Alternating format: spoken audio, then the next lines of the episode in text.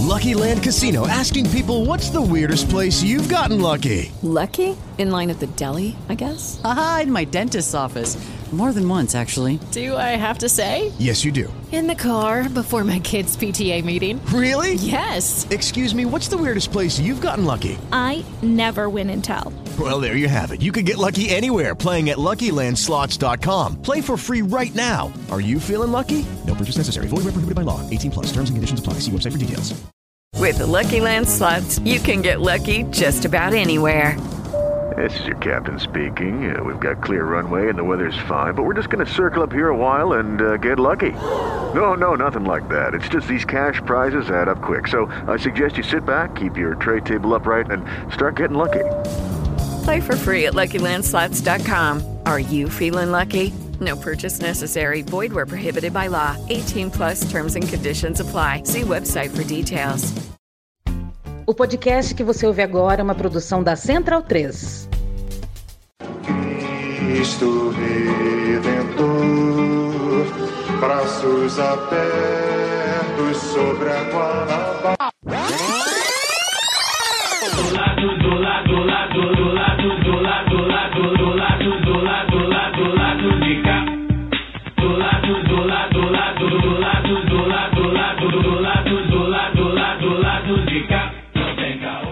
Boa noite, espectadoras e espectadoras do lado B, claro, bom momento aos ouvintes da Central 3. Hoje é quinta-feira, dia 13 de julho de 2023. Eu sou o Caio Belandi, ao vivo, direto do Sauí Estúdio. E este é o lado B do Rio 281, chegando primeiro no YouTube, com o meu rostinho aqui, com o rostinho dos meus camaradas. E depois, obviamente, no feed de podcast. O time tá completo. Daniel Soares à minha frente, Fagner Torres também. Aqui comigo no Sauí Estúdio, a Laura Ramos com seu rostinho e a bandeira do Atlético via internet. Então, estamos aqui também com o nosso convidado, que daqui a pouco eu vou apresentar. Com o nosso camarada Lui também. Enfim, estúdio cheio, Rodrigão aqui nas, no nosso, na nossa Nas diretoria, carrapetas. Nas carrapetas. carrapetas. Bem-vindo a todos, né? Pra gente é um prazer voltar a fazer a live. Há muito tempo a gente não fazia a live. E é, além da live, a gente está fazendo também o programa. Então, é, é uma- a nova modalidade que a gente vai ter aí. Pelo menos uma vez por mês, a gente vai fazer o programa ao vivo, vai, vai fazer ao vivo no YouTube, vai tentar interagir com vocês aqui. E também quem estiver ouvindo normalmente no feed da Central 3. Então, antes de dar boa noite aqui o pessoal presente, queria fazer uma parte, né? Que ontem, dia 12 de julho, é, o menino Djalma, de 11 anos, foi assassinado em Maricá durante uma dessas chamadas operações policiais, né? É, e segundo o Instituto Fogo Cruzado, a região do Grande Rio teve 15 crianças baleadas neste ano. O ano tá na metade e foram 15 crianças baleadas. E essa é uma luta interna da gente enquanto comunicadores, né? Pessoal também, né? Da nossa militância de não normalizar esse tipo de morte, esse tipo de assassinato, né? A gente não pode nunca achar que é normal uma criança de 11 anos morrer de tiro em uma pretensa luta moralista, né? Que não é dela, né? Essa criança tem nada a ver com essa luta. Não envolve ela, não envolve sequer a família dela, né? Então o lado B faz hoje exatos sete anos, né? Da primeira vez que a gente entrou no estúdio. Foi um, um dia 13 de julho, lá de 2016. E, portanto, sete anos que nós aqui, enquanto comunicadores contra-hegemônicos, de esquerda, anticapitalistas, não naturalizamos o genocídio da juventude negra no Brasil. É um tema que a gente tenta trazer sempre que possível. De vez em quando a gente atropela um pouco, porque, enfim, é muito tema. Esse país exige muito da gente. Mas a gente tem que sempre deixar essa parte. Não é normal uma criança morrer de tiro da forma que, essa, que esse menino morreu.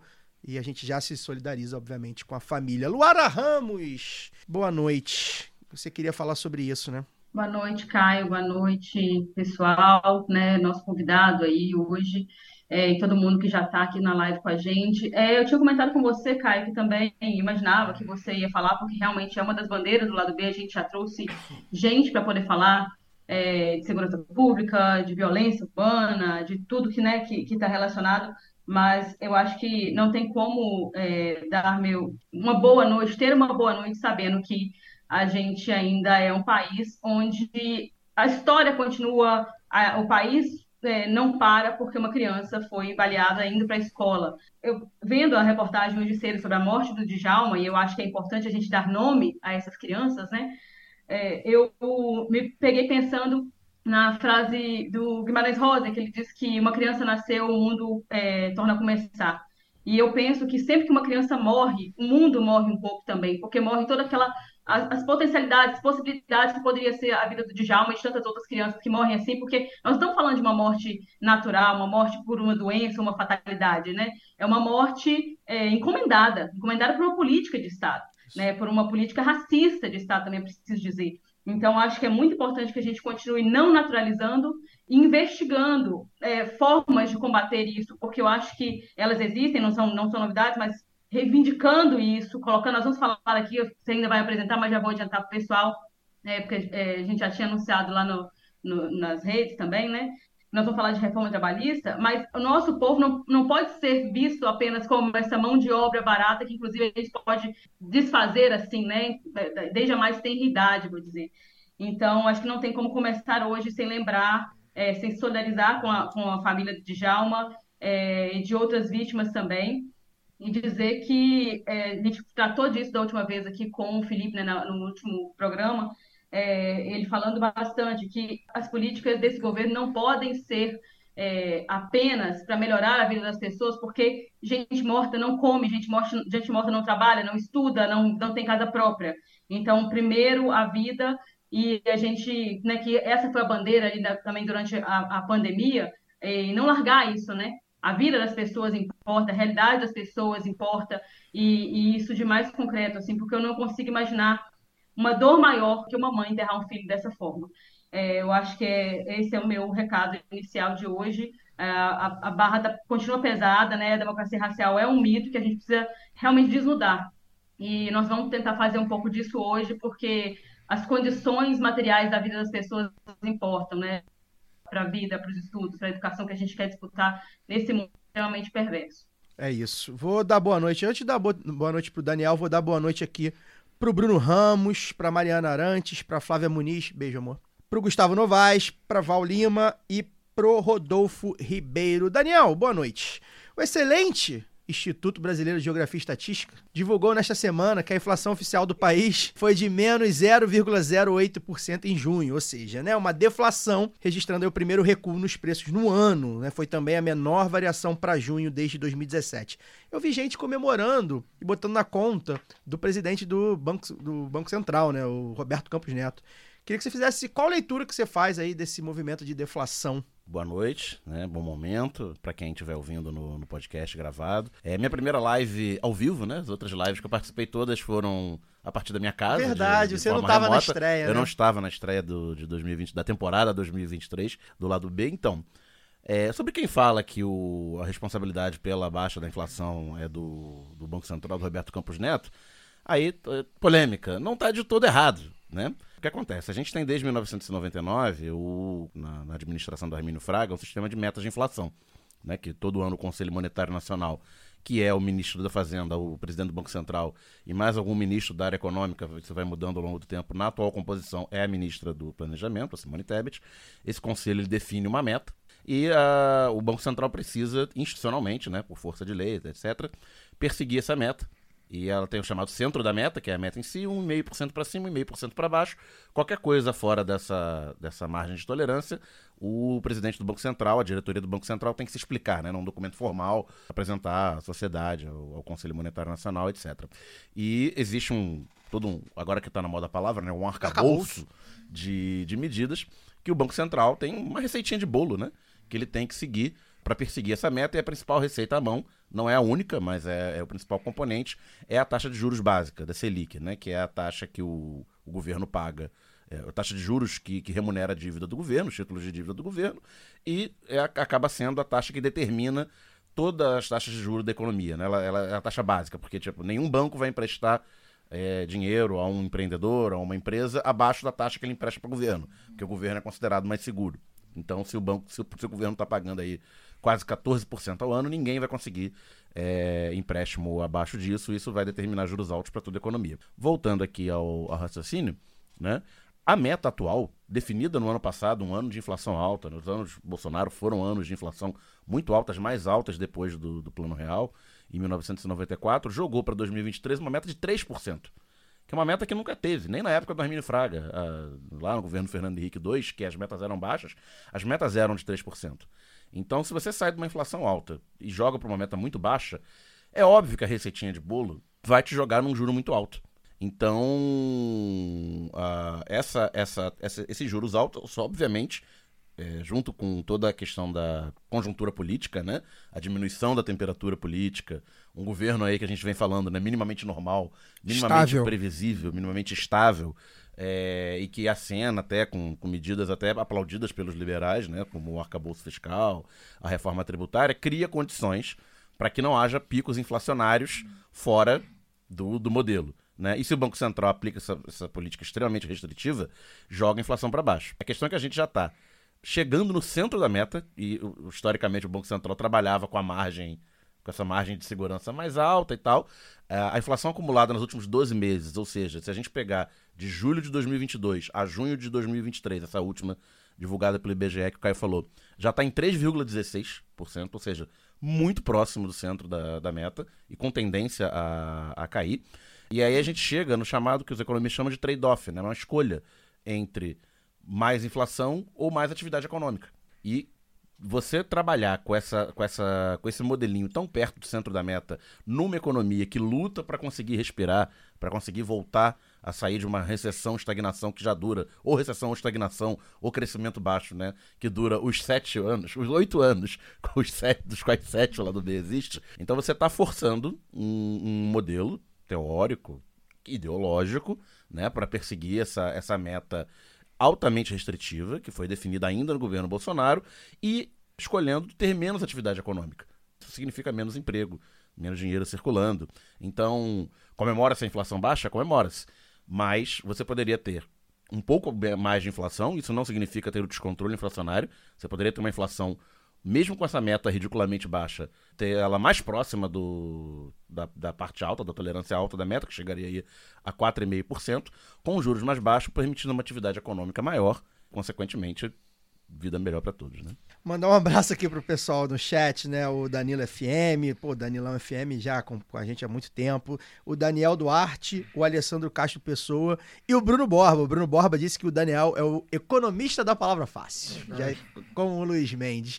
Fagner, boa noite. Seu destaque inicial. Boa noite. Boa noite, nosso convidado. Boa noite, Caio. Boa noite, Daniel. Boa noite, Luara. Boa noite, Lui. E boa noite, Rodrigão e você que está acompanhando a gente no YouTube. É, meu destaque inicial também, ele, ele vai mais pela onda da, da microeconomia também, não quero me estender para a gente entrar no tema rápido da reforma da reforma trabalhista, mas eu acho que é uma história que vale a pena contar, não é uma história que eu vivi e não é uma história que eu contei, mas é uma história que eu li.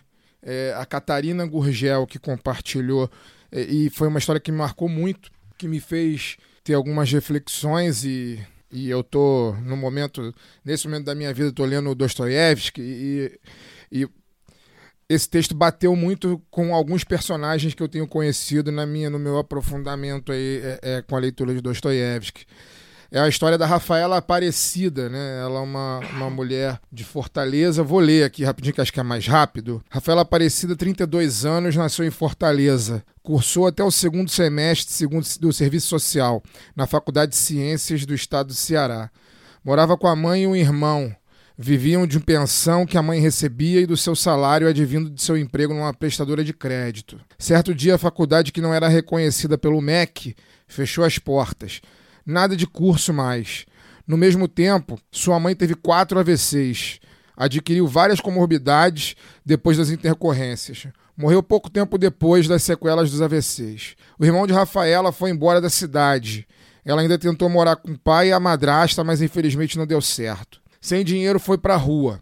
Ficou dormindo na Praça do Ferreiro, bem no centro da cidade de Fortaleza. Depois morou um tempo numa, numa pousada social, projeto mantido pela prefeitura, mas o projeto teve que mudar de endereço e não deu mais para ela ficar. Eu não sei, eu não sei dizer a você como parei na rua. Quando vi, estava lá. Parece um sonho, entende? A vida vai indo e quando a gente vê, tudo está mudado. Morou em Beberibe, Aracati, Fortim, tudo no Ceará, viajando sempre a pé. Em Aracati conheceu Isaac, artista que trabalha com palha de coqueiro e também tinha a rua como abrigo. Resolveram ficar juntos. Em Beberibe, o casal achou cinco cachorrinhos com a mãe num teatro abandonado. Decidiram levar dois cãezinhos com eles na caminhada, o Tico e o Teco. O Tico morreu recentemente. Agora ficou só o Teco, que passa o dia, o dia todo ao lado de Rafaela. Rafaela ama ler.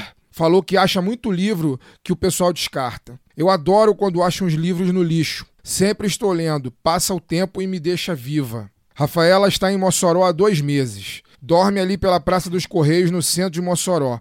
Ela, Isaac e Teco. Está aguardando os seus documentos chegarem de Beberibe. Tinha perdido uma mochila com roupas e os seus documentos lá. Conseguiu articular essa transferência através do plantão social daqui de Mossoró, que entrou em contato com o CRES de Fortaleza para que só assim, com seus documentos em mãos, tenha sua dignidade enquanto cidadã e consiga procurar um emprego formal. Deus é o meu sustento, ele vai me proteger. Eu ainda quero uma casa para mim e um trabalho digno. Vou conseguir. Encontrei a Rafaela na frente de uma lotérica próximo da Praça do Pax, aqui na cidade. Ela, durante o dia, está sempre por aqui, às vezes vendendo uns doces quando o que recebe dá para comprar mercadoria. Hoje conheci Rafaela, seus livros e Teco. E é, é, essa história, por que, que eu li, cara? Essa história provavelmente ela foi a história que eu ouvi essa semana, que eu li essa semana, que mais marcou, que mais mexeu comigo, né? Tava, acho que até contei a vocês, eu, eu li quando eu li, eu tava almoçando. Eu lembro que eu pedi um prato no almoço no restaurante lá que eu tava almoçando à la carte. O prato veio errado, eu não notei. Eu fiquei tão tocado pela história que eu li ali antes do, do prato chegar que eu, eu, não, eu não me toquei que o prato veio errado. Eu comi o prato que eu não pedi. E eu fiquei pensando na vida, fiquei pensando na vida, fiquei pensando em como eh, a vida pra gente, né, que é cidadão comum, que é trabalhador, que depende do Estado depende do Estado para poder manter um estado de bem-estar social mínimo. Né? Como a nossa vida ela é capaz de mudar de um dia para o outro. Um dia você trabalha, você faz faculdade e de repente acaba a faculdade, a sua família acaba e você não encontra outro caminho que não seja a rua. E, e eu acho que por que, que eu quis ler essa, isso? Não só porque essa história me tocou muito e a gente tem muitos ouvintes no Nordeste e eu conheço Mossoró, né? Eu, eu, espero que, né, que de alguma forma Rafaela consiga o apoio. Ela precisa não só do apoio individual da nossa solidariedade do enquanto seres humanos, ela também precisa muito de apoio do Estado. Isso tem tudo a ver com o que a gente vai tratar aqui com a Dilson no caso, no caso mais específico de uma reforma que a gente nem pode chamar de reforma, que acabou destruindo a vida de muita gente, né? Então, eu acho que fica a história da Rafaela, a história que me mexeu muito comigo. Fica a reflexão. Eu espero que a Rafaela tenha apoio em Mossoró, que é o lugar onde ela está vivendo atualmente, para poder é, reconstruir a vida, porque quando a gente é solidário com outro, a gente não está sendo solidário só com uma pessoa, a gente está sendo solidário com o mundo. Então, eu acho que eu acho que é isso. Assim, não tem muito mais o que dizer. Só dizer e torcer que a vida da Rafaela se reconstrua o mais breve possível. É isso. É a história é realmente bem comovente. A gente conversou né, no nosso grupo de WhatsApp. Uma história que realmente faz a gente refletir. A Luciene Siqueira tá chegando aí. Boa noite, Luciene. O Matheus Buzatti também. Pessoal, quem faz, vai chegando no, no chat, vai colocando aí, vai comentando, vai dando like. Pra gente é importante. A gente tá tentando ganhar o alcance no YouTube. A gente sabe como é difícil pra gente tentar é, esse alcance no YouTube. Pra gente é importante. Então, like, compartilha, enfim, comenta. No final, vou tentar fazer aquela rodadinha de comentários de onde vocês são, que eu, eu gosto muito de, de, saber como o lado B é do Brasil, né? Não é só do Rio. Hoje a gente dá início à parceria com o Normando Rodrigues Advogados. Estamos recebendo a Dilson Siqueira, advogado sócio do escritório, que veio aqui bater um papo com a gente sobre as consequências da reforma trabalhista seis anos depois. Adilson, bem-vindo. O texto que se tornaria a lei número 13.467 de 2017 foi proposto pelo governo golpista de Michel Temer ainda em dezembro de 2016, ou seja, bem ali logo depois que ele assume, né? E entre trâmite de votação, promulgação, enfim, a lei foi assinada em 13 de julho de 2017. Né? A gente está também numa efeméride da lei. Começou a valer em novembro daquele ano. É, Adilson, é, novamente, obrigado, bem-vindo. Para a gente é muito importante essa parceria, como eu falei, falei em off, né? A gente ter essa oportunidade de tratar de temas vinculados a, a, ao direito, à justiça, a legislação para a gente é muito importante. Acho que a gente só tem a comunicação contra-hegemônica só tende a ganhar. E eu queria que você fa é, falasse para os nossos é, ouvintes. A gente tem ouvintes de muitas idades, né? Alguns que talvez nem, nem estivessem trabalhando ainda antes da, da reforma, né?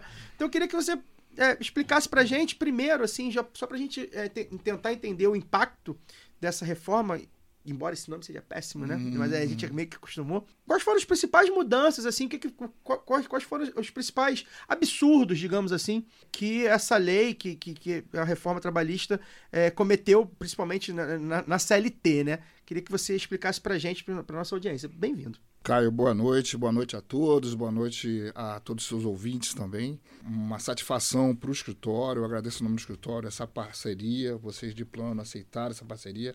Agradeço também a Pulso aqui representada pelo Lui, que ajudou aí fazer essa ponte. E, e, e, Caio, assim, antes mesmo de entrar especificamente na, na reforma trabalhista, eu pediria tão somente para comentar a situação da Rafaela, que eu Com já certeza. conheci muitas Rafaelas na minha vida, já que eu participei de pastoral de rua durante mais ou menos uns oito anos, mais ou menos.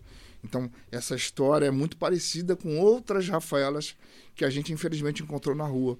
Que algumas pessoas, que seja por é, um desemprego, uma, qualquer outra situação, muitos problemas também de saúde mental, que infelizmente caíram na rua. Né? Então, assim, é, é, é, é lamentável que é, é, a gente tenha hoje praticamente um número grande ainda de trabalhadores, é, de, de brasileiros né, em estado é, de, de, de, miséria, passando fome, e muitas dessas pessoas na rua. Né? A gente até acredita que o novo governo vai reverter esse quadro, né, já que uma das propostas é exatamente erradicar novamente a pobreza, e, e a gente está aqui, logicamente, nessa contra-hegemonia para tentar contribuir para que isso aconteça.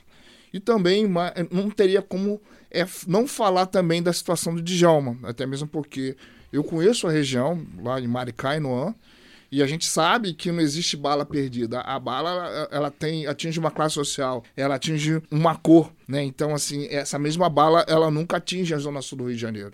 Então, a gente tem, segundo a mesma plataforma Fogo Cruzado, várias crianças que infelizmente já morreram no Rio de Janeiro é, a partir de uma chamada bala perdida. Né? Então, aproveitando é, é, é, o que foi falado aqui, e aí agora já entrando diretamente na reforma trabalhista, né? Perdão é para essa... Tudo se interliga, né? Tudo se interliga, né? Mas assim, só para poder fazer, aproveitar esse gancho, a gente não tem como falar da reforma trabalhista como falar um pouquinho do cenário que praticamente norteou toda essa reforma trabalhista. Então, a gente tem lá em 2013, 2014, praticamente o advento da Lava Jato, tudo aquilo que repercutiu e que até hoje repercutiu, repercute no Brasil.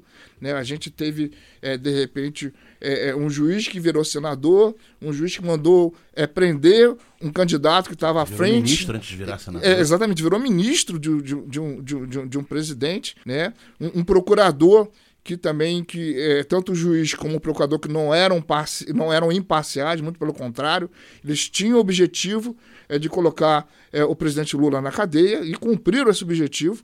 Né? Infelizmente, isso representou praticamente até mesmo, infelizmente, até mesmo várias indústrias nacionais que, infelizmente, até tiveram diminuição do número de, de, de obras, de tra trabalhadores que foram muito demitidos em razão de tudo que representou a Lava Jato. Então, esse é um elemento. Outro elemento importante também é, foi praticamente o surgimento do, do que a gente poderia falar como fascismo.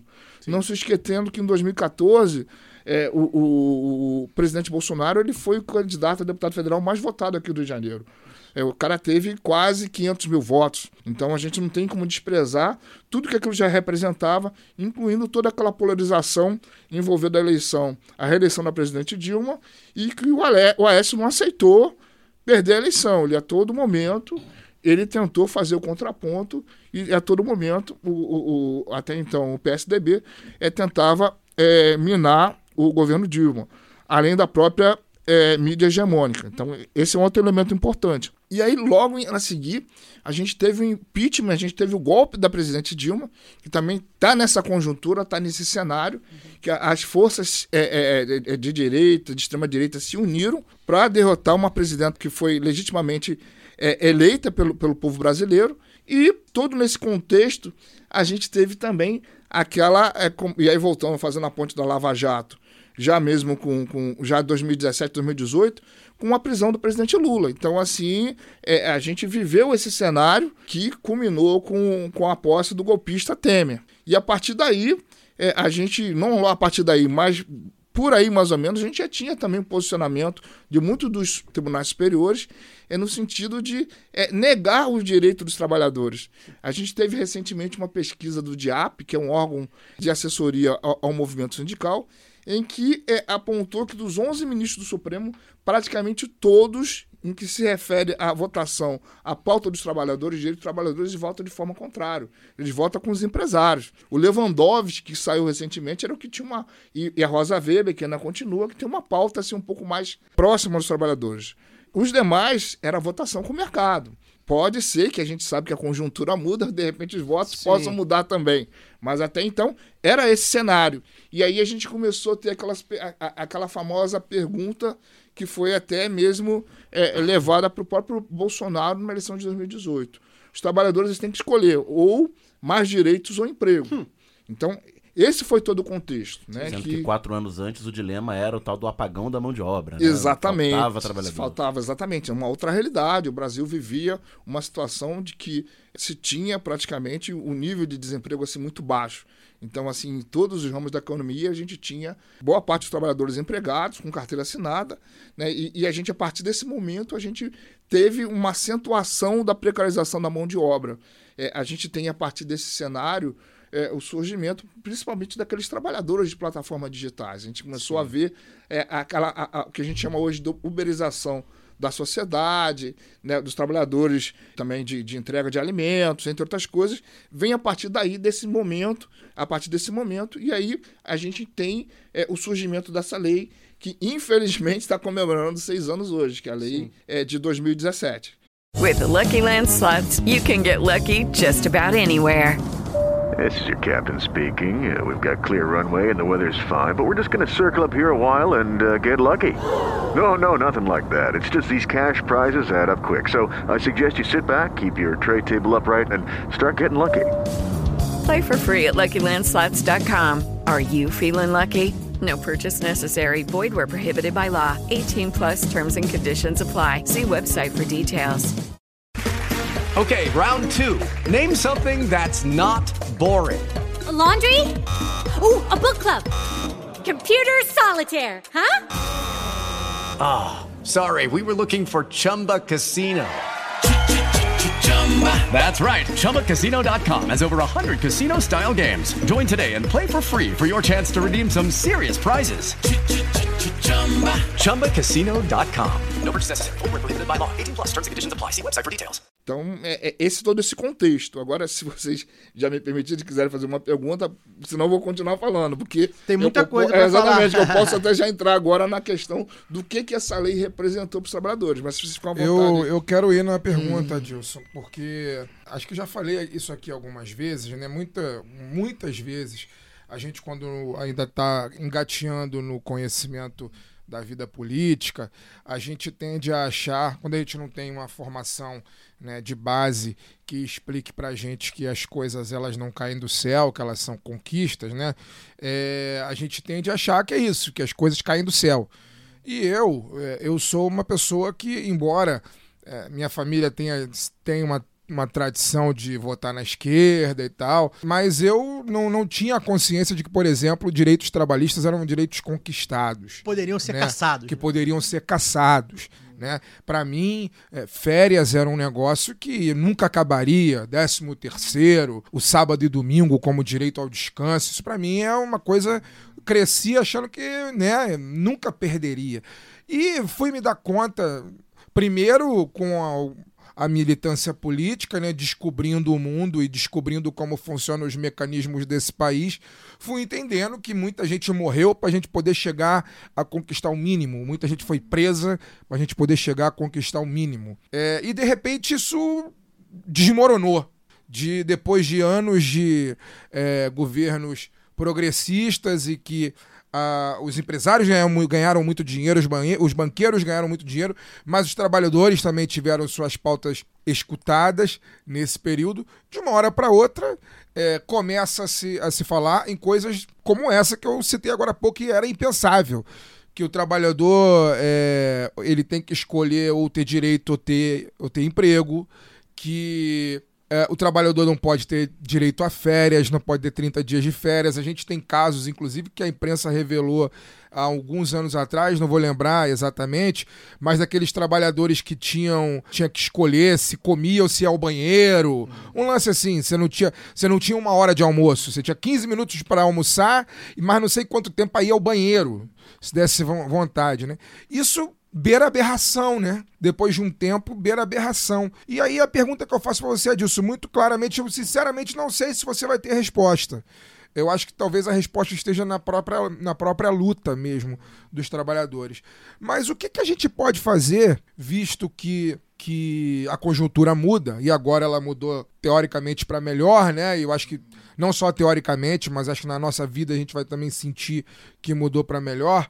Como que a gente faz para se proteger é, socialmente falando, não só eu, indivíduo, né, mas de uma maneira coletiva, como que a gente faz para se proteger é, de tantos retrocessos? Para além, obviamente, eu sei que a gente tem a formação é, política, a gente tem a mobilização popular, a gente tem uma série de elementos que, enquanto coletivo, a gente deve fazer para poder ficar vigilante, para a gente não perder o que a gente já conquistou. Né? Pelo contrário, não só para isso, mas para a gente também ser propositivo e ganhar e conquistar mais direitos ainda que a classe trabalhadora merece é, conquistar. O que a gente faz do ponto de vista político, do ponto de vista jurídico, para poder se proteger, é, não só se proteger da ganância do capital em cima dos nossos direitos conquistados, mas também para a gente avançar. Né? A gente vê, por exemplo, notícias aí que a gente recebe de trabalhadores na Alemanha que diminuíram a carga horária de trabalho, a carga horária semanal. É, No Chile agora? No Chile também tem uma notícia sobre isso. E aqui a gente parece que durante um bom tempo a gente andou para trás, assim, no que o trabalhador foi cada vez mais explorado, a força de trabalho foi cada vez mais é, é, explorada, a gente foi virou material de descarte mesmo, né? A tendência sem luta, sem mobilização é que a gente vire material de descarte mesmo. O que a gente faz num cenário como esse? vou até fazer, até mesmo um resga- um resgate histórico, até o próprio direito do trabalho. E por que isso?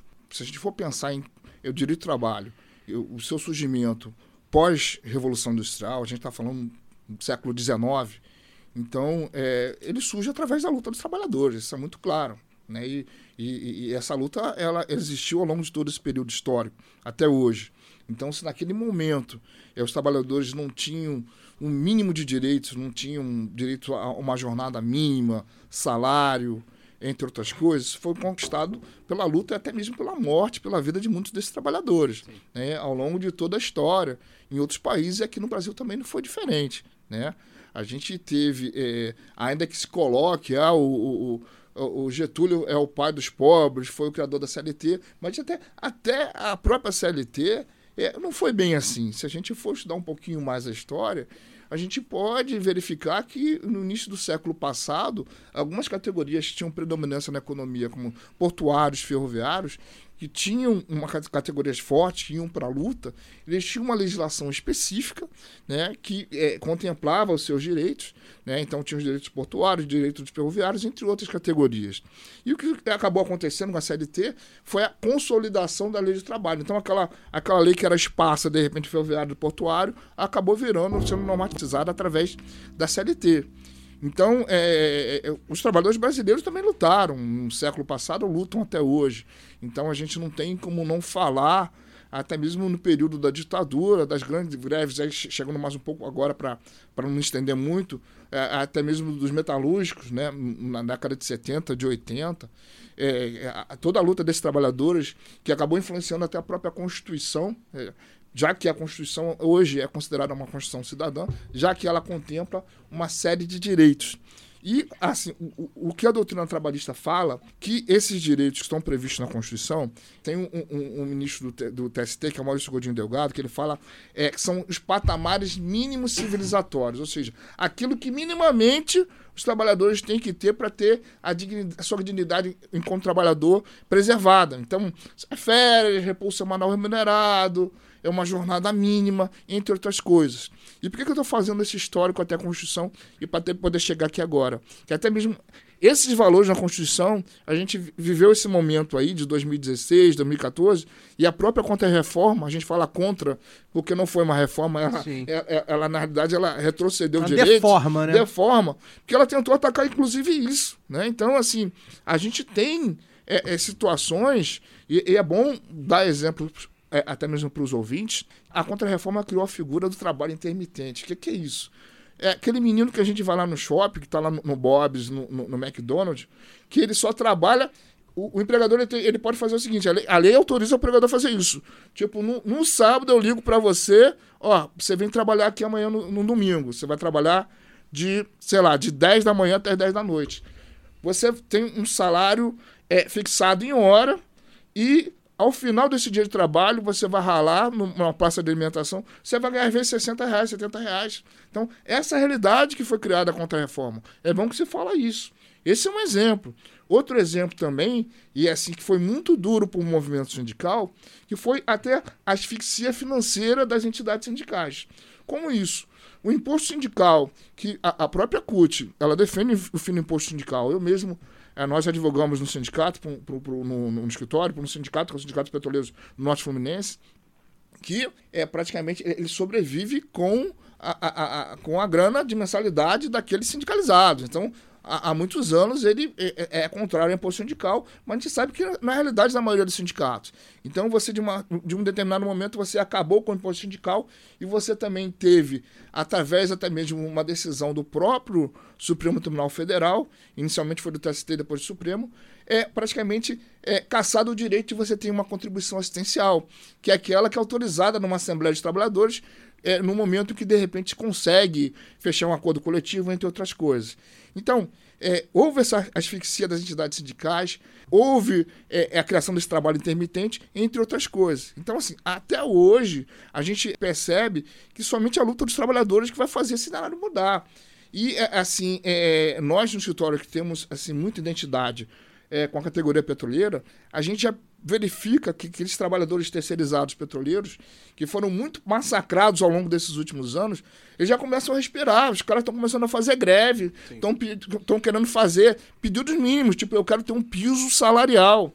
Eu quero ter um plano de saúde que seja que dê direito aos meus filhos utilizarem também. Então a gente tem pipocando greve hoje desses trabalhadores na Bacia de Campos, também no Comperj do Rio de Janeiro. Por quê? Porque somente através da luta que os trabalhadores vão conseguir resgatar esse direito e de repente derrotar é, é, até mesmo o que foi colocado nessa contrarreforma. Já que a gente sabe que o governo do presidente Lula é um governo de frente ampla e, e talvez ele não tenha as condições necessárias até mesmo para reformar, para de repente revogar essa contrarreforma. É, uma outra coisa importante também que foi, é, que foi fruto dessa contrarreforma é o chamado é, o nego- negociado vale mais que o legislado. Ou seja, a grosso modo, o que, que é isso? Eu autorizo que algumas entidades sindicais, elas, e algumas às vezes até por debaixo dos panos, é, façam acordos, negociações coletivas que coloquem algumas questões que têm previsão legal em valores até inferior à própria legislação, né? E quando a gente tem na regra o entendimento do próprio direito, de quando você faz um acordo ou convenção coletiva, é um plus. É, se eu tenho uma hora extra de, de 50% prevista na Constituição, o acordo ou convenção eu vou negociar 70%, 100%. Para ganhar sempre, Para ganhar, mas não, e, você... além, e além do desbalance no, Uhum. já natural entre Uhum. os trabalhadores e o empregador, né? O Uhum. a, desbalanceio, de, a- o desbalanceio de poder. Exatamente. né? É, a reforma ela também acabou com a obrigatoriedade de manter o ACT anterior quando você está negociando um novo, né? Isso, Então você isso. faz cair todos os, os benefícios Uhum. e pressiona mais ainda, coloca mais poder ainda na mão do, do Com empregador. certeza, isso é fundamental também, assim, em tudo que aconteceu, é, é a chamada ultratividade.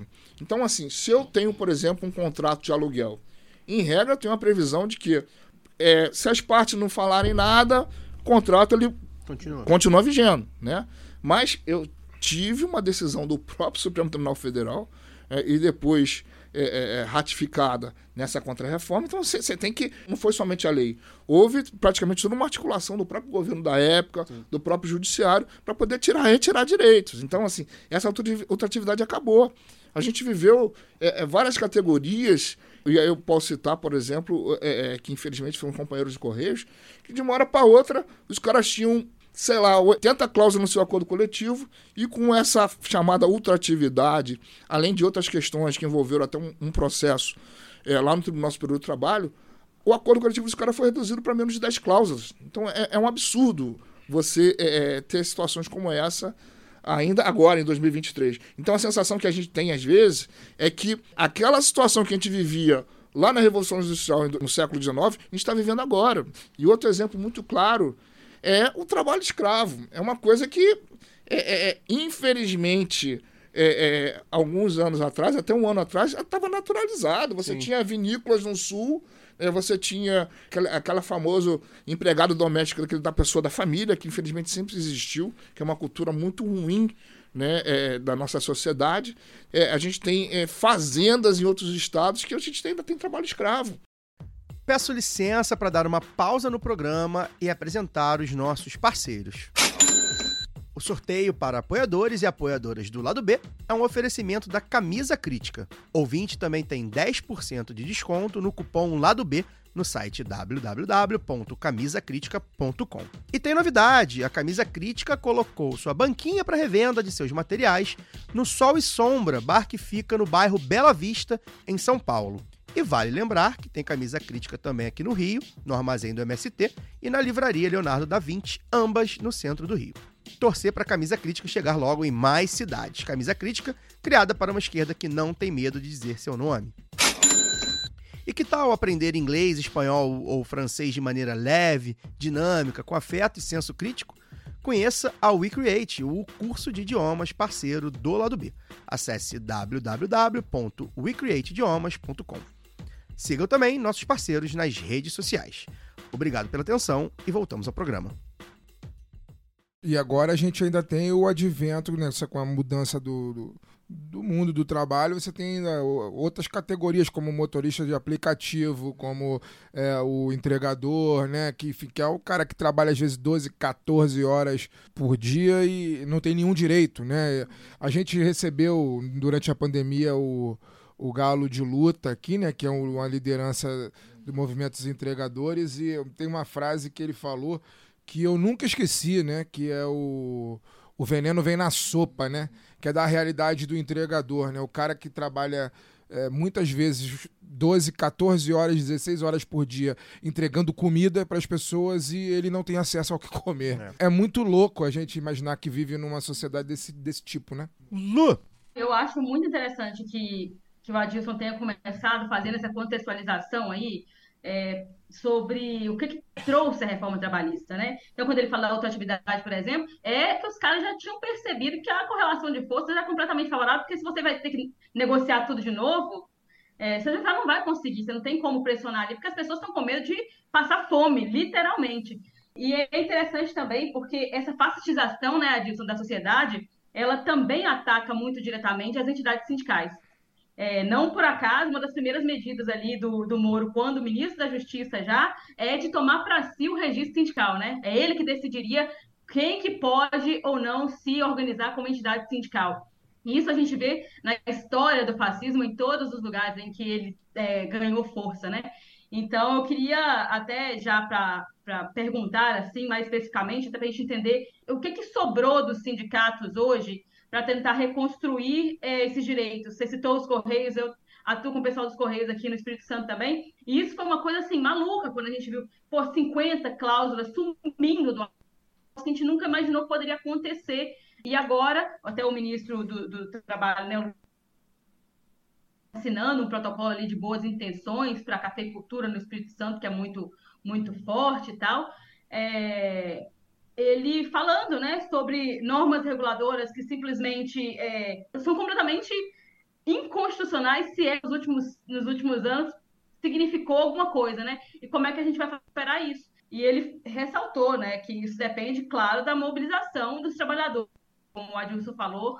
É, mas eu queria saber assim, o que, que restou hoje para os sindicatos? A gente sabe que não tem imposto sindical, mesmo a CUT que já dizia, é, já nasceu né, com, essa, com essa tarefa de abolir o imposto sindical não conseguiu, como tarefa histórica ainda, não tinha conseguido se desvencilhar, aí vários sindicatos depois ficaram sem isso, mas tinha uma estrutura sindical também que é muito atrelada ao Estado. Mas, ao mesmo tempo, eu acho que esse é o grande desafio, não só perderam anos, como esse, essa vinculação estatal coloca, coloca como uma é um desafio mesmo assim, né? Porque ao mesmo tempo que você não consegue se desvencilhar, você precisa daquele registro, é só aquilo, só é, conseguir negociar os trabalhadores, mas de fato ela representa trabalhadores hoje. Acho que teve aqui a Mariana Arantes falando da questão do home office, né? Que é, tem, também desmobiliza, né? Distancia, fragmenta a classe trabalhadora. Então, é, é muito uma pergunta nesse sentido. O que, é que você vê atuando junto aí com, com as entidades sindicais também? O que, que restou? De que pontos os, os sindicatos é, em que ponto eles estão hoje para poder começar a se reconstruir, né? Primeiro, é, é, até você falou sobre os trabalhadores é, de Uber, trabalhadores de aplicativo de uma forma geral, né? E a gente não tem como fazer também até o próprio link novamente com o fascismo. Que um dos aspectos do fascismo também é você dominar a própria cultura, fazer uma hegemonia do ponto de vista cultural. E o que, que a gente viu a partir desse, de, desse período? É aquela cultura da meritocracia, no sentido de que é, eu vou trabalhar 13 horas por dia, 14 horas por dia, Deus vai me abençoar, eu vou conseguir pagar minhas contas, ainda que eu não tenha fé, direito às férias, ainda que minha coluna já esteja toda é, é, estoporada. Então, infelizmente, a gente é, vê no dia a dia, quando a gente pega um, um, um, trabalhador desse aplicativo, essa cultura é muito forte. Então, assim, é, é, é colocaram na cabeça dessas pessoas que, eles, que elas são empresárias elas são donas do próprio negócio. É difícil de desmistificar isso. Então, é uma das tarefas, até mesmo do próprio movimento sindical, é trabalhar isso. Né? E o Galo é um cara muito iluminado, né? E as colocações dele são muito fortes. Né? Eu lembro também dele ter falado é que, que é muito difícil um rapaz de 17, 18 anos trabalhando 13 horas por dia, uma bicicleta, com aquela parada atrás, sentindo o cheiro da pizza, mas não ter conseguido parar para almoçar durante o dia. Então é, é, é a realidade desses trabalhadores, né? E aí, aproveitando, fazendo gancho da, com as entidades sindicais. É dica de passagem que muitas entidades sindicais combativas, elas tiveram um, um, papel assim de destaque de combate, até mesmo ao próprio é, é, o golpe de 16 e até mesmo ao próprio governo Bolsonaro. Então, assim, tipo, é, é, muitas entidades se colocaram na resistência, foram contra-hegemônicas né, e, e, e ajudaram para vencer é, o fascismo na eleição agora de, de, de, de 2022. A gente sabe que o fascismo continua aí, né? ele saiu do armário, continua vivo, e a gente, agora as entidades sindicais, tem uma tarefa grande de, de organizar esses novos trabalhadores. Então a gente tem uma nova realidade que antigamente a gente tinha aquela realidade, e aí mais uma vez falando daquelas grandes greves da década de 70 e 80, que você tinha uma planta industrial, que você conseguia falar com todos aqueles trabalhadores é, numa saída de fábrica, você tem uma nova realidade, que são os trabalhadores de aplicativo, são os trabalhadores que hoje têm um teletrabalho. Então, assim, como organizar essa categoria? Então, essa é uma das grandes discussões hoje que se tem dentro do movimento sindical. A gente já tem construção de cláusulas de acordo coletivo que contemplam o teletrabalho que contemplam até mesmo é, é, é, questões como, como CIPA, ergonomia, como é que vai se dar a organização dos trabalhadores. Então, isso está sendo construído. É, é, tudo muito novo, mas também tem sido muito pensado e discutido também pelo, pelo movimento sindical. Então, assim, tem percebido, tem verificado que muitas das assembleias que durante a pandemia é, foram virtuais, mesmo agora que a gente já voltou para o nosso dia a dia presencial, é, é, em algumas categorias tem sido mais interessante fazer uma assembleia virtual do que aquela assembleia presencial. Você consegue falar com muito mais trabalhadores através é, de uma plataforma do que, de repente, você marcar Sim. seis horas num, num sindicato. Aí tem é. questões de, de trânsito, questões de família, mobilidade, entre outras questões. Então, é uma situação nova. As entidades sindicais têm se esforçado é, para tentar resolver essas questões. Mas eu acredito que com essa nova conjuntura é importante, eu até lembrei que essa mesma contribuição essencial que lá em 2018, mais ou menos, o Supremo ele deu, teve um, um voto, salvo engano, foi do ministro Alexandre de Moraes, é, no sentido de que é, a, a contribuição assistencial ela teria uma série de limitadores, e aí praticamente para inviabilizar a própria contribuição assistencial, a sobrevivência dos sindicatos, há dois meses atrás nós fomos surpreendidos com um voto, é, é, salvo engano, não sei se foi do Toff, foi do Barroso, em sentido contrário, ou seja, puxando uma divergência e autorizando que os sindicatos, até é, para poder é, sobreviver, para poder exercer aquilo que a Constituição fala do, do, do princípio da negociação coletiva, eles tenham que ter um sustento financeiro. E aí que seja através da contribuição assistencial. Então, que esses novos ares possam também ajudar até mesmo é, a sobrevivência financeira dessas entidades sindicais. A gente fala muito aqui, Adilson, sobre espírito do tempo, né? Uhum. Como, é, como as coisas não, só, não acontecem só Uhum. na- nos gabinetes e mesmo nas instituições, né? Uhum. É, a gente fala da, da, da deforma trabalhista nesse sentido, você mesmo falou. Então era é, aquilo, naquele momento, né, nessa conjuntura que você citou, era todo momento em que o discurso é, é, do, da meritocracia, do muito direito e, e pouco trabalho e tal, que ele estava não só no, na- na- no- no legislador, né? é, do, do, do- Congresso, do pior Congresso até então, eleito em 2014, né? O te- que o terceiro pior, né? Porque É, os outros dois vieram Tá pior. difícil, tá difícil. Então, O pior até agora. É, pois é, e aí o espírito do tempo muda, como você falou, o ministro muda, o, o, o papo na, na, na esquina já é outro, é, é, questões internacionais. Tem, tem uma coisa também, só para fazer aqui um comentário, tem uma coisa também da gente ter um judiciário que, principalmente ali depois né, da, do julgamento do, da P470, né, do mensalão, começou também a ser é, completamente mediatizado, Sim. é, e aí no sentido de, de idiotizado também, né? E, e com o, ah, o calor, ele se mover muito por isso. Então, também é nesse sentido, porque a gente, a, a demonização das entidades sindicais, de falar que, ah, aqui tá, tá em parte do meu salário para sindicalista, e, e sindicalista que sempre foi, né? A, a base, uma das, né, da- das grandes bases assim, do, do, do PT, da formação do PT, que era o partido a ser demonizado, talvez. Eu acho que é, que é importante lembrar disso também, porque a gente está.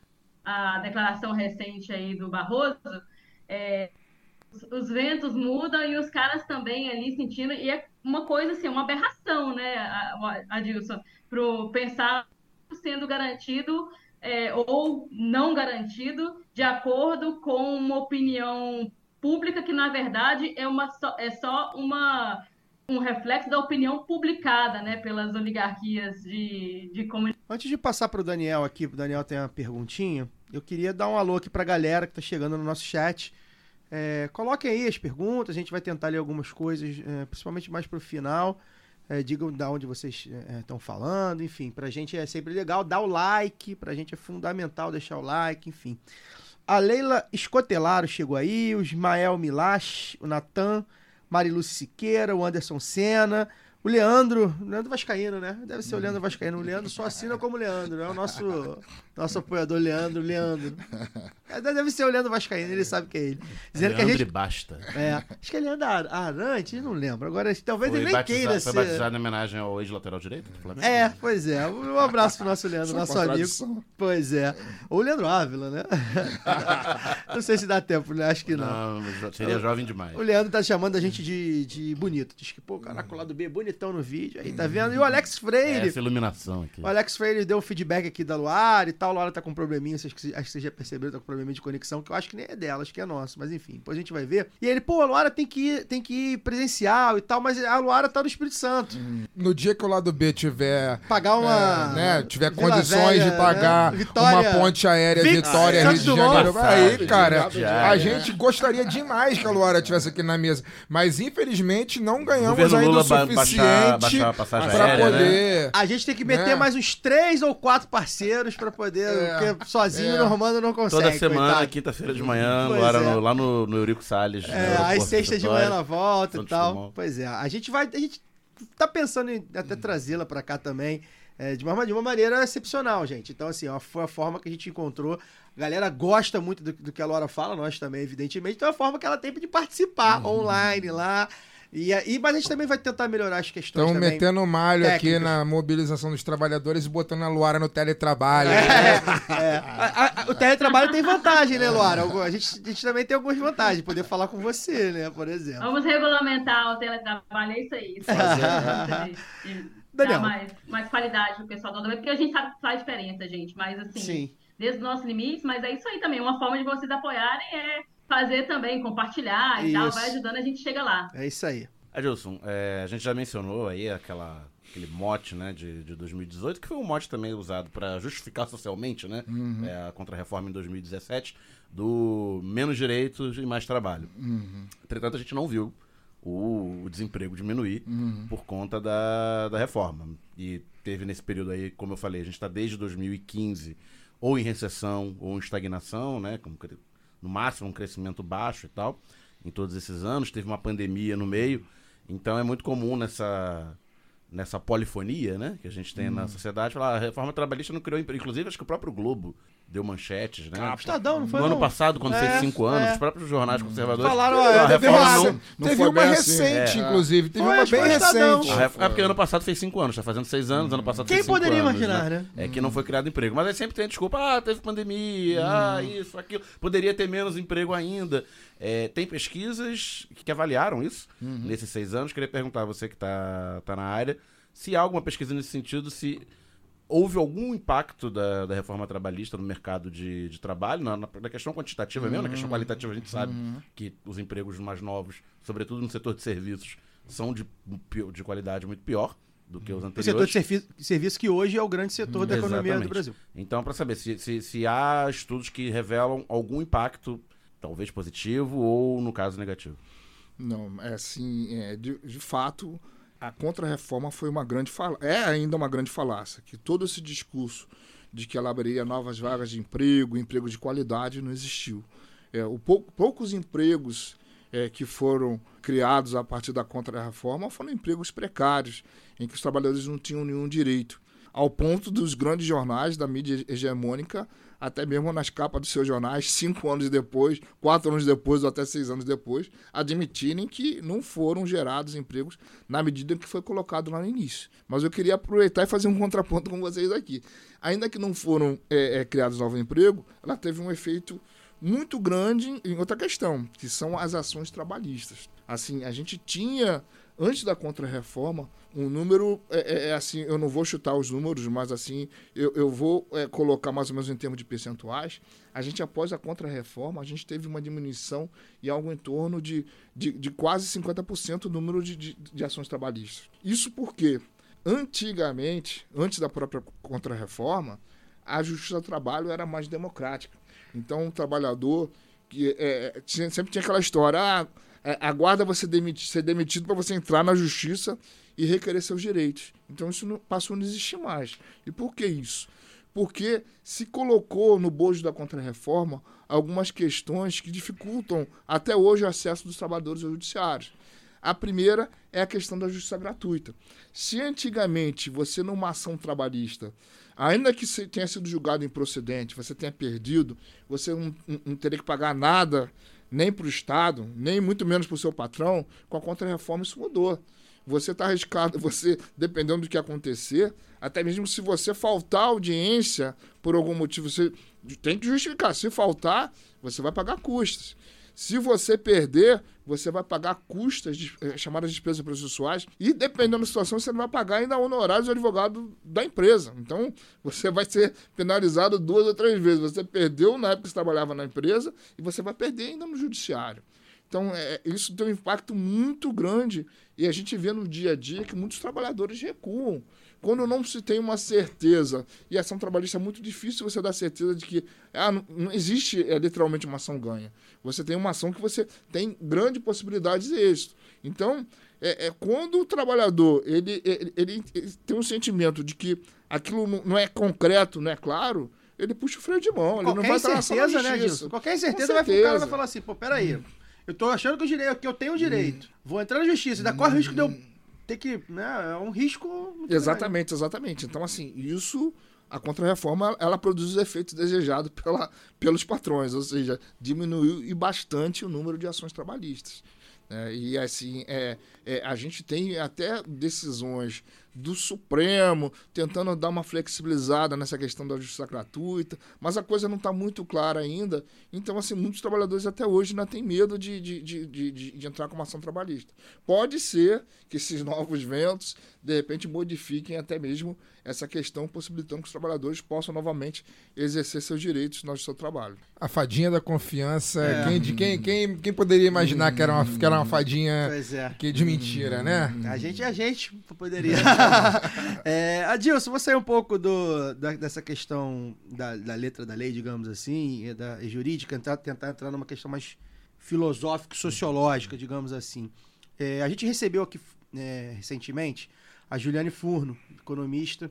No- no- nem sei se foi num papo que, eu- que a gente teve com ela ou se foi um outro podcast que eu ouvi também, uma entrevista com ela. E uma das coisas que ela fala é sobre como né, o desafio de, se vo- de você voltar é, a incorporar, principalmente esses trabalhadores né, precarizados, que a gente chama de uberizados, é, nos direitos que já existem, né?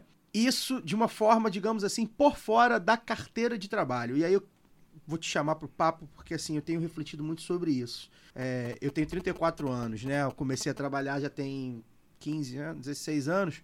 E o papo de trabalho nessa época, ai, Brasil pujante, né? Tô falando 2008, Uhum. 2009, ainda era aquela coisa do quero minha carteira de trabalho, muitos direitos, plano de Uhum. saúde bom, né? Você tinha essa coisa do trabalho formal. Como eu falei, com o espírito do tempo, com as mudanças é, que acontecem hoje em dia, eu queria, e aí eu queria te entender, principalmente nessas, nesses é, empregos uberizados e também nos empregos de- da, da classe média, etc. A coisa da carteira de trabalho virou um. Já não brilha no olho do trabalhador mais a carteira de trabalho. E aí você vê nos papos que a gente tem, é, e repito, né? Da, falo do meu lugar de fala, classe média suburbana. Pô, PJ é muito melhor, você não vai ser descontado, vai ganhar mais.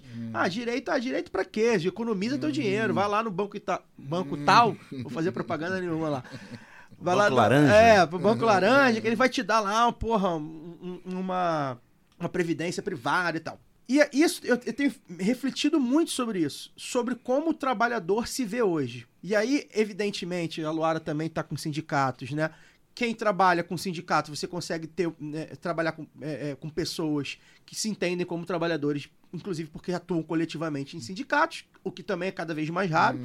Mas eu queria que, que você eh, falasse para mim o que, que você acha, para nossa audiência, do trabalhador mesmo atual, assim. Se, se você acha que houve, por muito, muito por causa dessa massificação, do seja empreendedor, você é um empreendedor, e aí do empreendedor vale de fato quem é empreendedor mesmo e monta seu negocinho, até o cara que pega a bike desse banco aí e vai entregar com, com outro aplicativo, tudo alugado, tudo concedido a ele de maneira, enfim, precária. Você acha que a gente talvez também seja um desafio nosso, do governo, da gente que pensa ah, ah, o trabalhador e a trabalhadora, tentar adequar também o discurso, ou pelo menos a, a, a questão da, da, por exemplo, da carteira de trabalho, isso me bate muito. Assim, Uhum. Tipo assim, você hoje, para convencer uma pessoa de que a carteira de trabalho é interessante, os direitos são menos hoje, cada vez menos.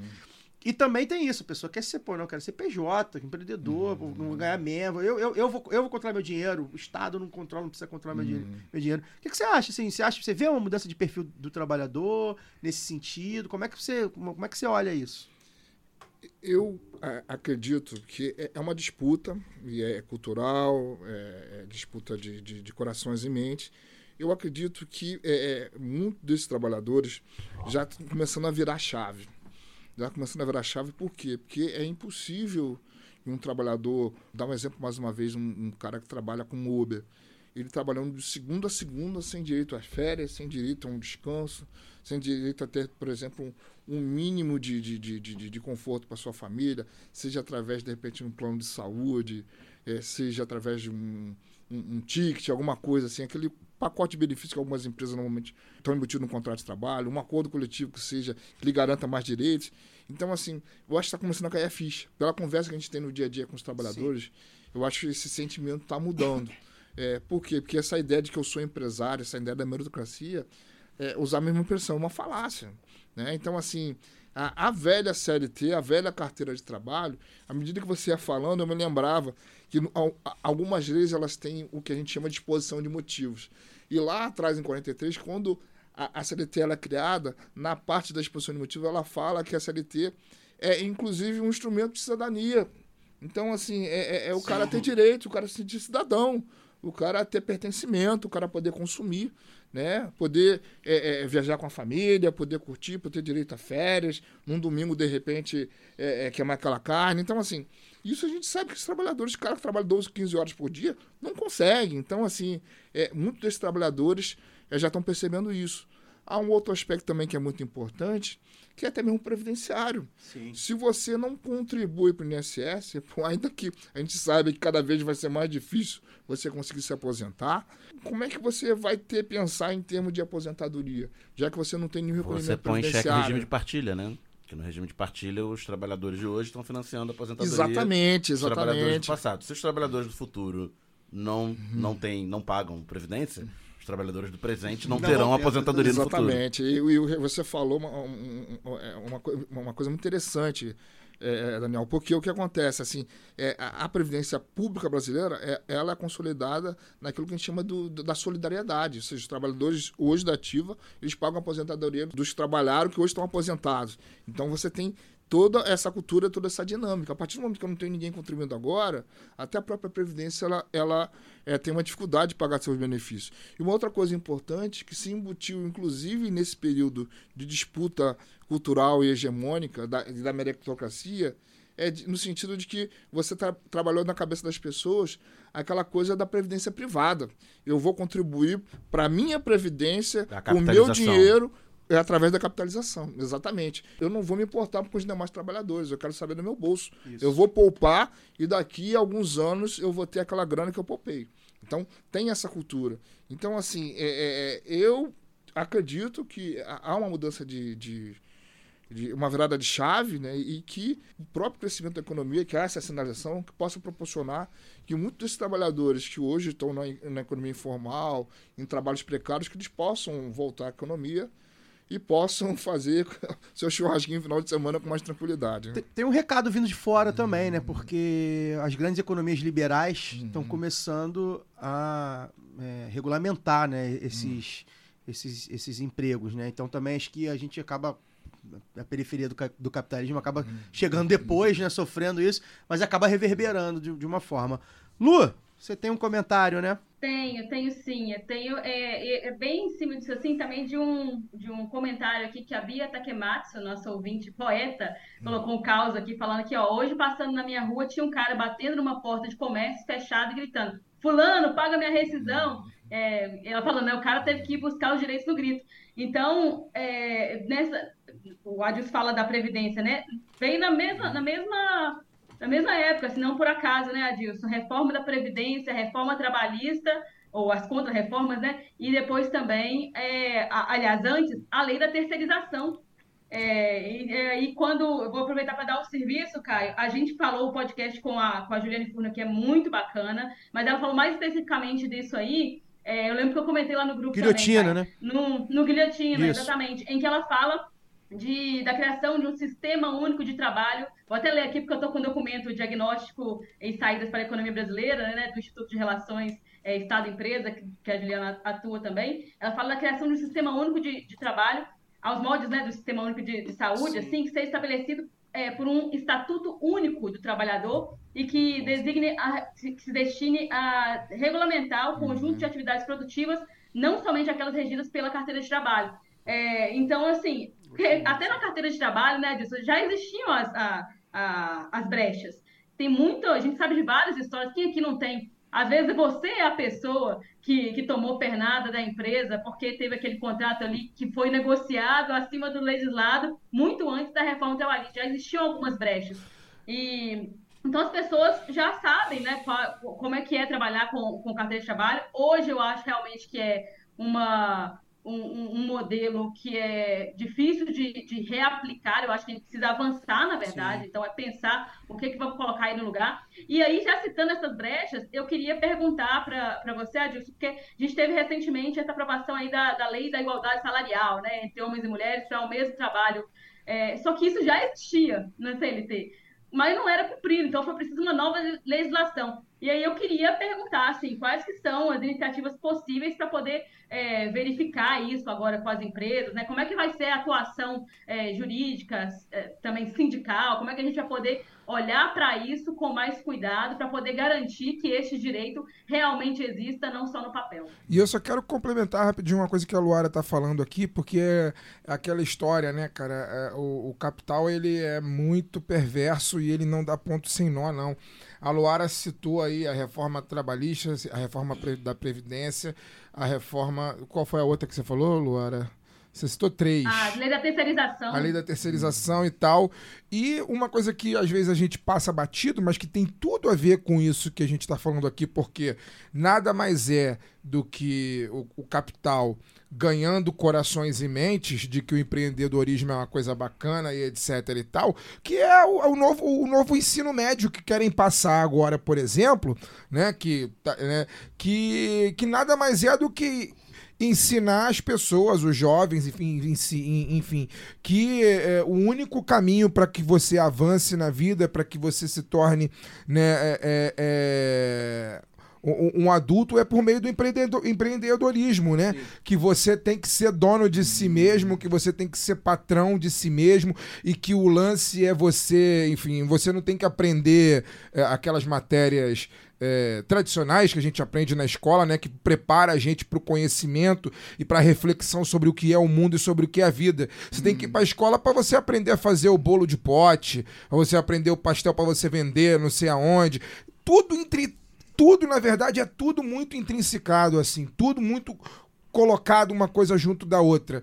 É você tira o direito do trabalhador que já está no mercado e você forma uma nova geração de pessoas que vai chegar lá na frente, na idade adulta, com uma ideia totalmente deturpada do que é você ser um trabalhador. Que na verdade você não é trabalhador, você é patrão de si mesmo, né? Você é dono do seu meio de produção, como se a gente fosse dono dos meios de produção com o poder financeiro que a gente tem, né? Estudando onde a gente estuda. Uhum. Mas diga lá, Adilson.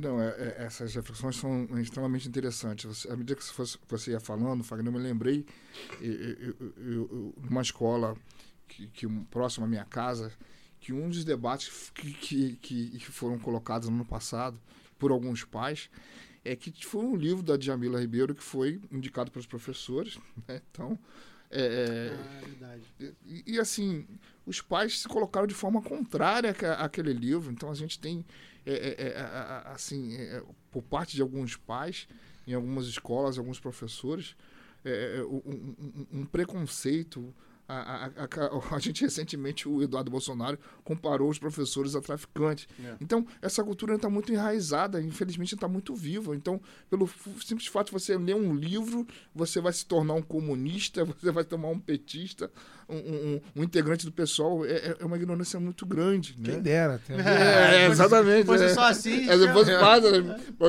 conseguir conquistar os corações dessa forma.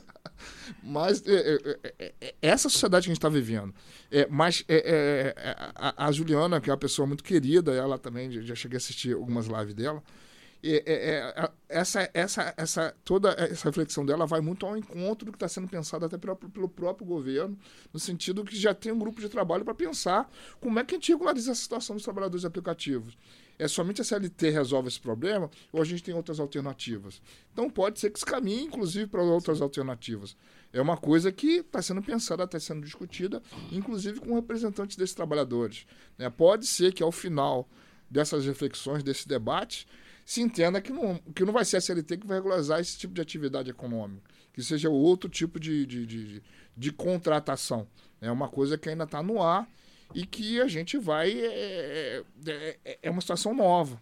E, uma outra coisa interessante também é que a sensação que eu tenho que ainda que a gente esteja ainda é, é, em praticamente em seis, sete meses de governo, mas parece que já, já temos mais de um ano, dois anos, que é muita coisa que aconteceu, muita coisa acontecendo, e, e, e as pessoas pareciam que estavam sufocadas, estão querendo começar a reviver, a pensar, a discutir, a refletir. Sim. Isso passa muito pelo mundo do trabalho. Né? É, é- é como eu, falei, tem muitas categorias que até então estavam amordaçadas, estão pensando agora em, em ter um acordo coletivo que se consiga ter um reajuste salarial maior, que tenha minimamente a reposição da inflação, que consiga reconquistar mais direitos. Então, assim, é, esse ano está muito, muito rico. E a gente, é, talvez no ano que vem, a gente vai estar olhando para trás agora e ver como é que esse ano ele acabou é, é, é, mudando muitas das coisas que a gente viveu nos últimos 5, 6 anos. E eu penso de forma positiva que a gente vai conseguir vencer o fascismo e a gente vai conseguir avançar tanto nas pautas econômicas, nas pautas sociais, a gente vai conseguir é, garantir a, a, a, a, segurança alimentar dessas pessoas que hoje passam fome, entre outras coisas. E dar o mínimo de dignidade para os trabalhadores, né? Que a gente sonha, né? É isso. E a gente tá. É isso. A gente acho que a gente tem falado aqui esse ano, né? Principalmente depois da, da eleição do Lula.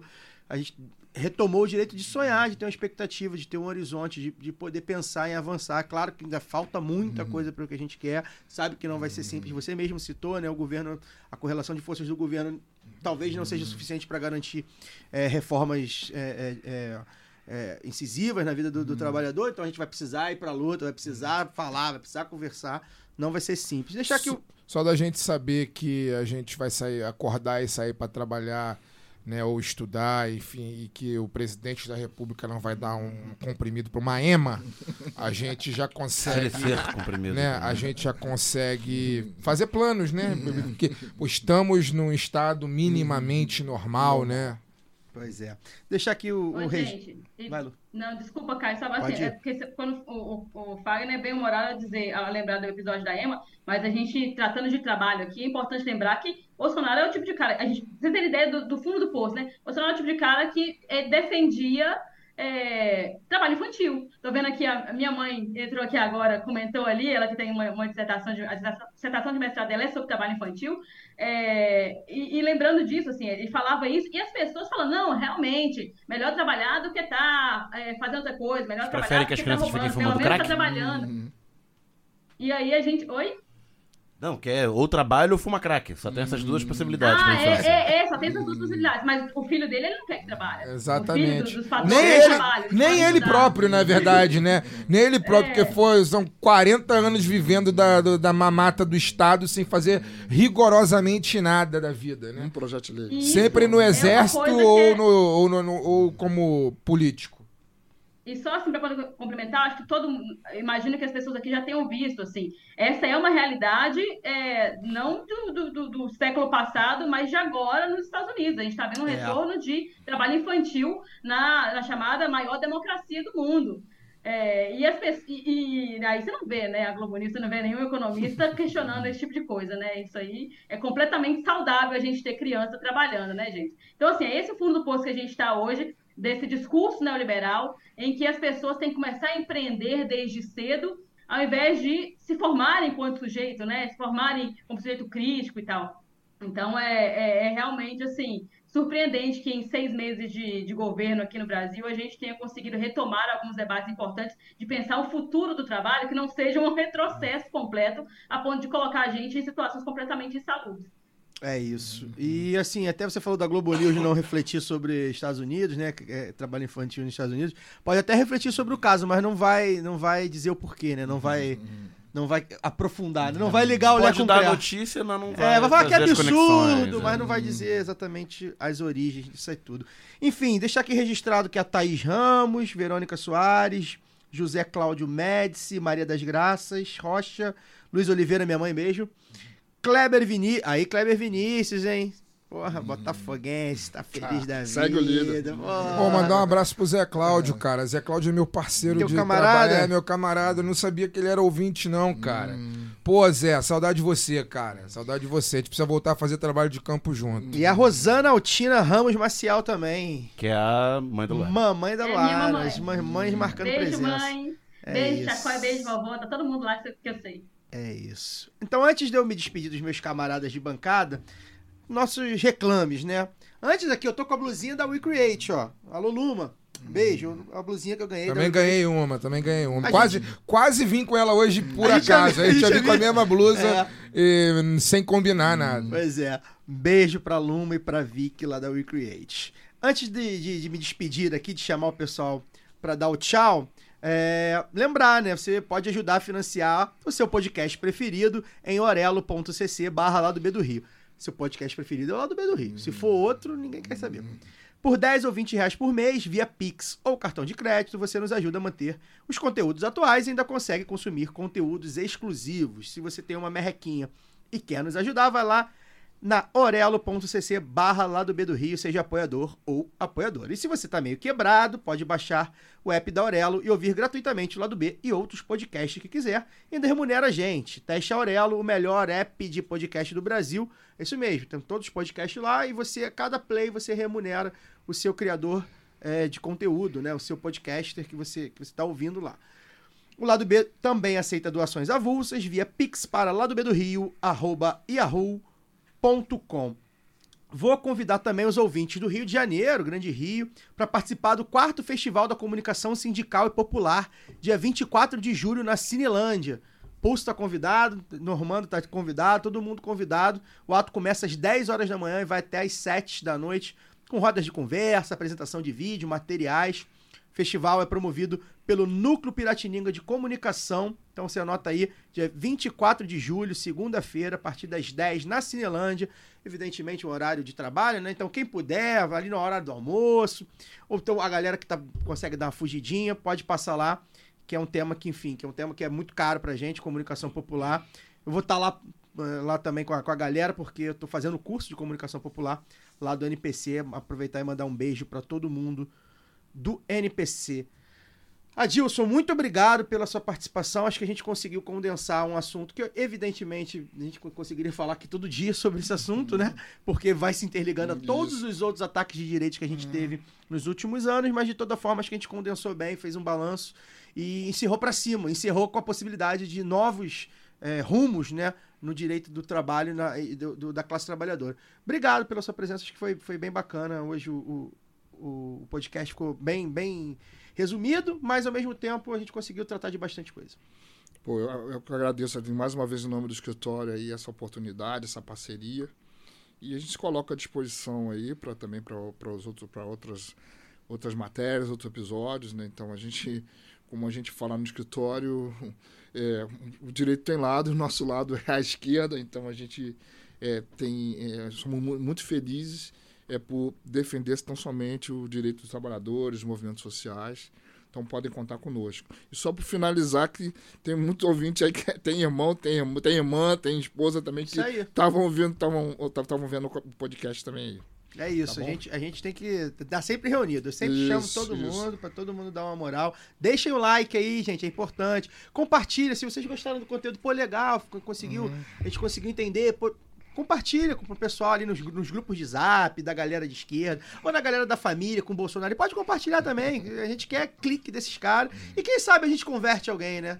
Acho meio difícil. A gente já converteu alguns Já converteu, ouvintes. que já. já- Já, já, tem já. relato, tem relato. Antes Tem relato. do, do fascismo de fato acender, A gente ali tinha no- na época notícias. do governo Temer, tinha gente que falava, não, eu era de direita, mas eu ouço Eu, você, tinha, eu, era de alinhado, eu era alinhado com o Partido Novo era e agora eu centro, mas entendi. eu ouço. Tem, tem os camaradas, tem o camarada seu, né? Tem o camarada Camarada, seu. é o grande ouvinte, É. tem- grande ouvinte, participante, De- é o cara que sempre me manda pauta e é petroleiro. Um e é dos, petroleiro, olha é, aí, é petroleiro. um dos meus melhores amigos, um liberalzinho, então, talvez você esteja ouvindo, o Jorge, um beijo, Jorge. Ele disse que ele, quando no- o Ricardo Boechat morreu, ele botava o lado B do Rio porque ele queria a indignação que o Fagner transmitia. Ele era um cara liberal, né? Aquele liberal, né?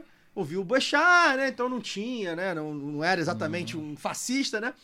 E ele, não, mas eu quero. Agora eu não tenho Era Boechat. um antipolítica só. Era um liberal. O Jorginho é liberal. Se o Jorginho tá me ouvindo, Não, ele sabe tô que ele é falando liberal. do Boechat, É, o Boechat. É, e ele falando, eu quero, eu quero ouvir porque o Fagner vibra e, e fala com a raiva que o Boechat falava. Então é, é Já, já, quase, já. é quase. Daniel, boa noite. Boa noite. É muito legal aqui, tá, tá na live. Gostou com do ao toda- vivo? Gostou de toda essa estrutura, né? Que é chique. Essa estrutura bacana, maravilhosa. maravilhosa Top. e tal. É, que façamos mais vezes e até a próxima. Fagner Torres, boa noite. Não, só é, é, complementar, né? O, o Adilson falou que o direito tem lado, né? O direito tem lado, o jornalismo também tem lado. Haja vista a foto que vazou no Twitter aí de ontem pra hoje das nossas colegas da Globo News, as, as minas do impeach, né? Ou se não tem lado o jornalismo, né? Mas só pra gente. A gente é A gente é militante. militante. Elas são Não, profissionais. ela- ela pode, ela É, pode. o Elas são jornalismo- profissionais. Faz o jornalismo profissional. Laura Ramos, tchau, tchau. Tchau, tchau. Agradecer aí o Adilson mais uma vez, vocês pela companhia boa de sempre, a prosa boa. E a- a- mandar alguns abraços, já que eu mandei abraço aqui já para a família, eu queria mandar abraço também para o Ismael, que falou ali no chat, falou eh, me citando ali.